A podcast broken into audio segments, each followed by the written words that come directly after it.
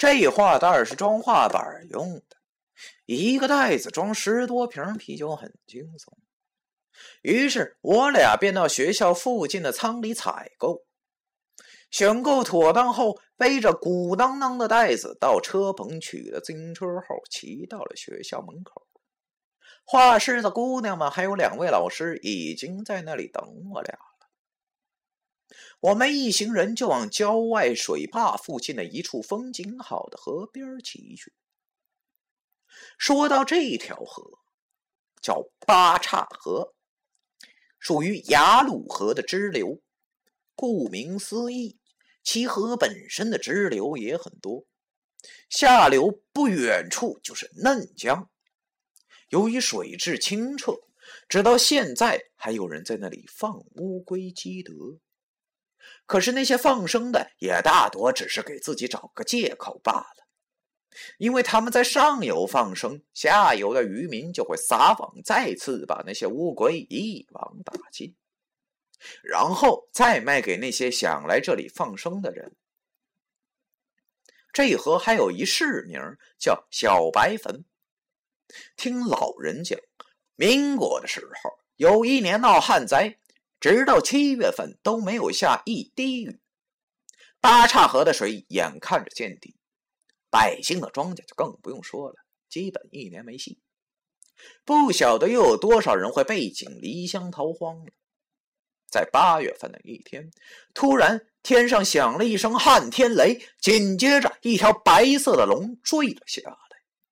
据说这事儿当时造成了不小的轰动，十里八村的乡亲们听说后都来看。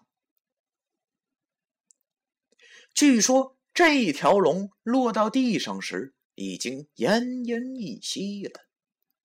那时也不知道从哪儿来了位戴黄帽子的能人，说这条龙本来是管这片地域的水神，但是犯了天条被贬了下来，已经活不成了。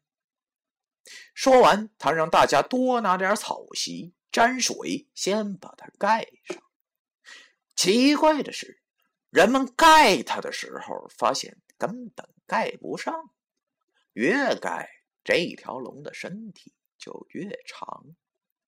那位能的人赶紧说：“别一头盖，要从头和尾巴开始，两头盖。”果然，这次盖住了。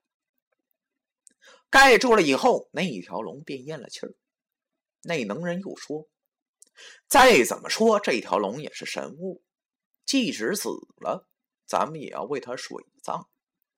于是大家敲锣打鼓的把那条龙送进了快要干枯的八岔河之中。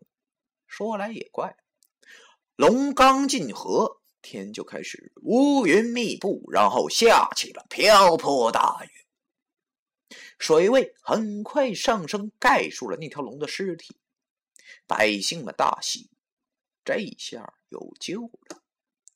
而再找那位能人，却找不着了。后来人们就相信他是神仙，下凡来指点人们渡过难关的。